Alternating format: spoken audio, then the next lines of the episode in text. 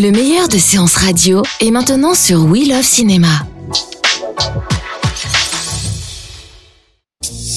Alors bonjour à tous et bienvenue cette semaine dans un fauteuil pour deux. Une autre aventure euh, à vivre cette semaine dans l'actualité, c'est Eric Serra qui va nous la faire vivre à l'occasion du cinquième festival du cinéma de la Baule et de la musique de film. Il nous fait une apnée dans ses souvenirs pour un film qui est devenu un classique, n'est-ce pas? Bah, Ça a fait un tel, euh, un tel vacarme que, que ouais, c'est toujours là et moi je sais comment on parle encore partout quoi. C'est un petit peu agaçant par moment même, mais euh, mais en même temps c'est génial quoi. C'est, c'est devenu presque un classique quoi. Ça a vraiment été un tournant dans votre carrière ce film, Eric? C'est plus ou moins un tournant. Le Grand Bleu, ça en a été un, un énorme parce que ça a eu un tel succès quoi. Donc évidemment, euh, ça change la vie, quoi. Le, tout simplement, matériellement, c'est sûr que ça change beaucoup la vie. J'ai pu m'acheter mon premier euh, studio d'enregistrement, euh, ma, première maison. une belle voiture, tout ce genre de conneries, quoi. Alors sur le Grand Bleu, c'était pas l'armée, mais presque. Hein. Il fallait quand même une certaine rigueur dans le travail. Quelles étaient les méthodes? Bon, ça, c'était comme euh, quasiment à chaque film. C'est euh, en général, je commence à y penser avant, dès la lecture du scénario, voire euh, dès le dès que Luc me raconte l'histoire, ce qui est souvent avant le avant l'écriture du scénario. Après, j'attends que le film soit terminé pour vraiment écrire. C'est-à-dire que quand, au moment où j'écris les, morceaux, concrètement, c'est en regardant l'image. La, seule différence qu'il y a entre les films, c'est que cette période de préparation, si tu veux, cette le, le, laps de temps entre le jour où Luc me raconte l'histoire et où le film est fini varie suivant les films. Or, pour le Grand Bleu, c'était le plus long, ça a été euh, trois ans à peu près. Et pendant trois ans, comme à l'époque, en plus, j'étais un peu moins occupé que maintenant, ce, ces trois ans, je les ai vraiment passés, enfin, comme, aussi bien comme, comme Luc que, que Jean Reno d'ailleurs. Hein. On les a vraiment passés on les a consacrés au Grand Bleu, quoi. C'est-à-dire que tout ce qu'on faisait, moi je me souviens que pendant ces trois ans, j'écrivais pas vraiment, mais tout ce que je, tout ce que je ressentais comme émotion forte, ou euh, tout ce que je tout ce que je voyais, tout ce que j'entendais, tout euh, si j'avais une idée musicale euh, abstraite mais un truc que j'avais envie d'essayer et que qui à mon avis pouvait être beau, tout je stockais tout pour le Grand Bleu, c'est-à-dire que tout lui était vraiment consacré. Et ça, c'était très particulier à ce film. J'ai jamais refait ça depuis. Il y avait une espèce de dévotion totale à ce film avant même de le faire. Euh, on a vraiment consacré trois ans de notre vie à ce film. On est parti ensemble euh, sur un bateau pendant deux mois avec Jean et Luc. Bah, au, début de cette période de trois ans, c'est-à-dire trois ans avant que le film soit fait, on est parti pendant deux mois sur un, bateau dans toute la Méditerranée. C'est-à-dire on est parti de Cannes et euh, pendant deux mois on a descendu euh, la, la, la, Corse, la Sardaigne, euh, l'Italie, la Sicile, la Grèce, les petites îles grecques. Et en fait, pendant ces deux mois, on plongeait. Alors l'emploi le, du temps, c'était ça. Tous les matins, euh, Lux, c'était lui qui se levait le plus tôt, parce que enfin, c'est toujours lui qui se lève le plus tôt d'ailleurs. lui se lève vers, euh, il se levait vers 5h30, 6h, et il travaillait sur le scénario du Grand Bleu, qui n'était pas encore écrit. Hein. Nous, on, on connaissait l'histoire parce qu'il nous l'avait raconté, mais il n'était pas encore écrit. Donc Luc écrivait l'histoire. Ensuite, euh, nous, on, je sais pas, on devait se lever vers 7-8 heures. Sur un bateau, on se lève très tôt. Hein. Ensuite, on allait plonger. Donc ça nous servait en même temps de repérage pour Luc, qui repérait des fonds, etc. En même temps, bon, le fait que le bateau aussi, euh, on changeait d'endroit tous les jours, donc Luc faisait aussi des repérages extérieurs pour le film. On plongeait, donc ça nous initiait à la plongée, puis on, a, on adorait ça, quoi. Ça, nous, ça, ça renforçait notre amour pour ça. Et l'après-midi, on faisait entraînement d'apnée, tous les trois. Et vraiment, euh, on le faisait aussi sérieusement les uns que les autres. Je voulais vraiment ressentir ce qu'était cette émotion de base. Parce que le, truc de tout départ, c'était Jacques Mayol, euh, le vrai Jacques Mayol, et son fameux record à 105 mètres à l'époque. Et moi, j'avais vu la vidéo de ça, qui était un documentaire, hein, c'était pas un film. Euh, de fiction, c'était un vrai documentaire, un reportage sur son record.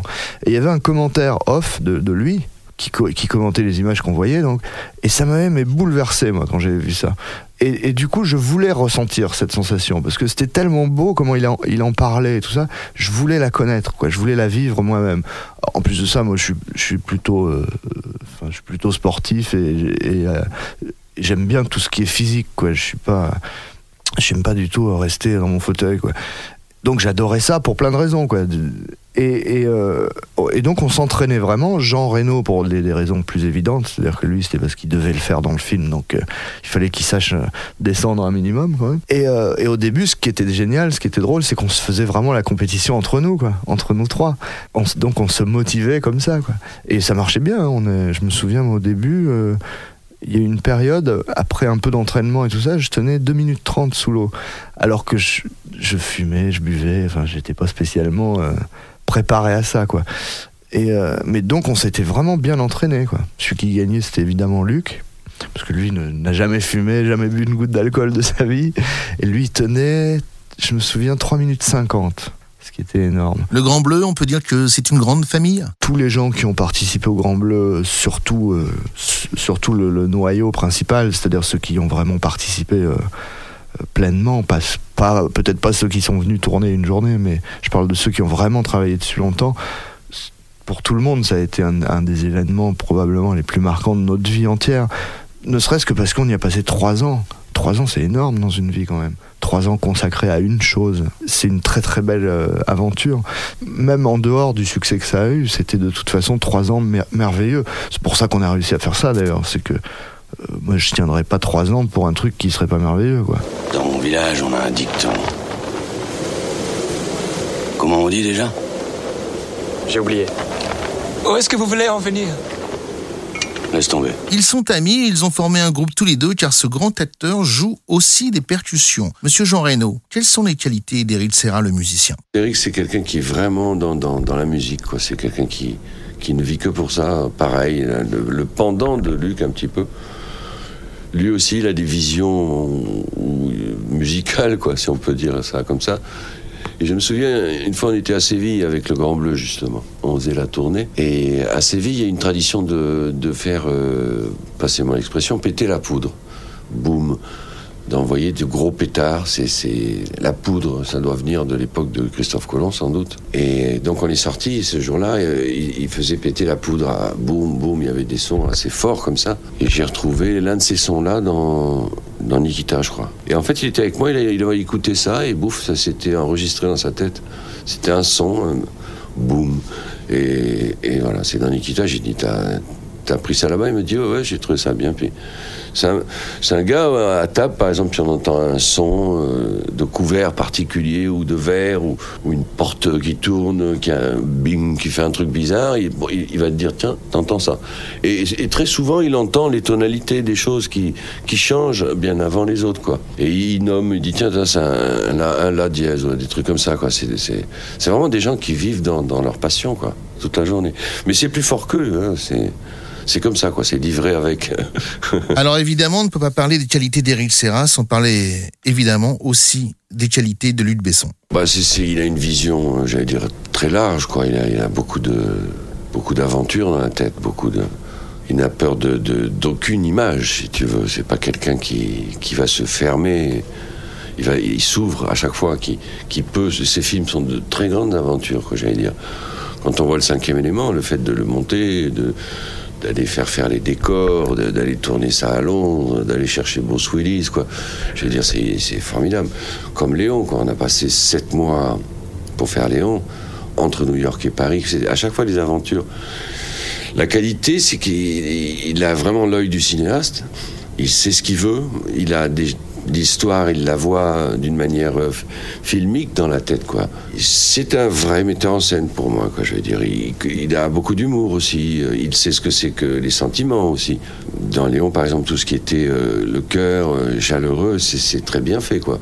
Et 90% ou 80% vient de lui, quoi c'est un type qui a un œil extraordinaire, comme on dit. Quoi. Comment ça s'est passé, Jean, cette première rencontre avec Luc Besson? Je crois que c'était autour des années 80. Et moi, je faisais un casting et lui était premier assistant. Je crois que c'est dans le 15e. Et donc, je suis venu me présenter à la production pour, euh, pour travailler.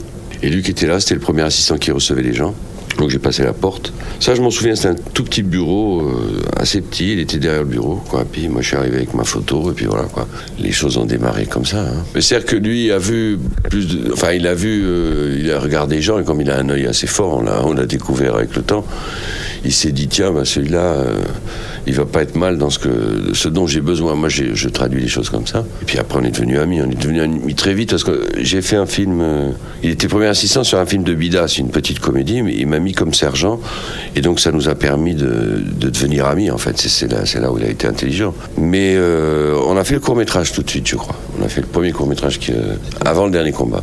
Un court-métrage qui s'appelle le- L'avant-dernier. Donc, très vite, il m'a demandé de faire ça. Et très vite, on s'est retrouvé à bosser. Et puis voilà, quoi, ça, ça fonctionnait, quoi. Le Grand Bleu nous a fait voyager partout dans le monde et dans des endroits magnifiques. Jean Reno se souvient. Alors, aux îles Vierges américaines, il y a eu le Chili, il y a eu la Grèce, il y a eu l'Italie, il y a eu la Corse, il y a eu le Lavandou, il y a eu Abordine, euh, en face d'Abordine sur les plateformes pétrolières. Ça a été euh, monstrueux, quoi. On n'a pas arrêté de voyager. Euh, un des endroits les plus formidables, ça a été la Grèce, quoi, cette petite île d'Amorgos, là. Parce que là, il n'y avait pas de route. C'était un petit village de. Quoi Il devait y avoir 40 maisons. Un petit port. Ça, c'était idéal, quoi. Et là, on a fait pas mal de belles plongées là-dedans. C'était le moment de la compétition avec tout. Il y avait les Japonais, tout ça. C'est le début du film aussi, lorsque ils s'approchent. Et la murène, le monastère collé contre la montagne, ça, c'est un truc incroyable, avec des pièces qui font 2 mètres de large, quoi. Ça, c'était un endroit. L'ambiance était un petit peu un cirque parce qu'il y avait beaucoup de monde. hein. Il y avait la partie plong- plongée. Il y avait la sécurité, il y avait des nageurs de combat, il y avait des toubibs, il y avait pas mal de bateaux. Quoi. Pour nous, c'était incroyable parce qu'on était, pff, on était jeunes. Donc, euh, waouh! Il y avait le côté exotique parce qu'on mangeait pas pareil. Là, ici, c'était la feta en Grèce, là-bas, c'était les pâtes. Et bon. Et euh, voilà, et puis la mer, on était tout le temps euh, en maillot. Donc c'est vraiment. On n'en a pas assez profité, en tout cas pour ma part, j'en ai pas assez profité parce que il fallait le faire et le film était lourd pour, pour des gens qui, qui avaient notre expérience. Donc quelque part, on n'a pas assez profité des pays qu'on a traversés, c'est vrai. New York aussi, il y a eu la séquence de New York avec le taxi. J'étais là-bas et donc c'est les premiers moments où je partais aux États-Unis. quoi. Si c'est- si c'était à refaire aujourd'hui, je me, je crois que je m'amuserais plus et je goûterais plus, euh, plus les choses. Jean, quand vous avez lu le scénario du film, vous avez tout de suite pensé que ça allait être un gros succès? J'ai senti, euh, très honnêtement, j'étais parti à Miami avec lui parce qu'on avait fait une pub ensemble là-bas. Il y avait vraiment du, du souffle, il y avait de la de l'air, enfin, c'est- idiot de dire ça, puisque c'est justement des plongeurs en apnée, mais enfin, il y avait du souffle dans ce scénar. Il y avait quelque chose qui se sentait. C'est facile de le dire maintenant. Mais enfin, je lui ai dit à l'époque, donc euh, euh, je ne pensais pas que ça allait faire 10 millions d'entrées, je ne pensais pas que ça allait devenir ce que ça allait devenir. Mais il y avait quelque chose, quoi. On savait que il y avait de l'espace et qu'on allait pouvoir vivre une aventure en lisant ce, scénar. Maintenant, je me rendais pas compte. euh, les plongées, par exemple, la plongée de, Jacques Mayol au, milieu du film avec la guitare euh, sèche, qui est la plongée de Jean-Marc, qui pour moi le nœud du film, le centre du film, c'est ça, quoi. Je pensais pas que ça allait être aussi magnifique que ça, quoi.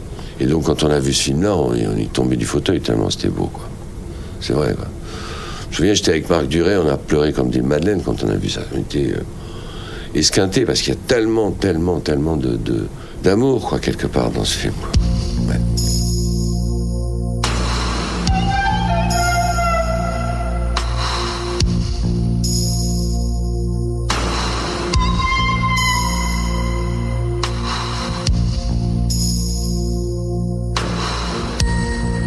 Et voilà, on se retrouve la semaine prochaine et n'oubliez pas de réécouter l'émission Un fauteuil pour deux en podcast.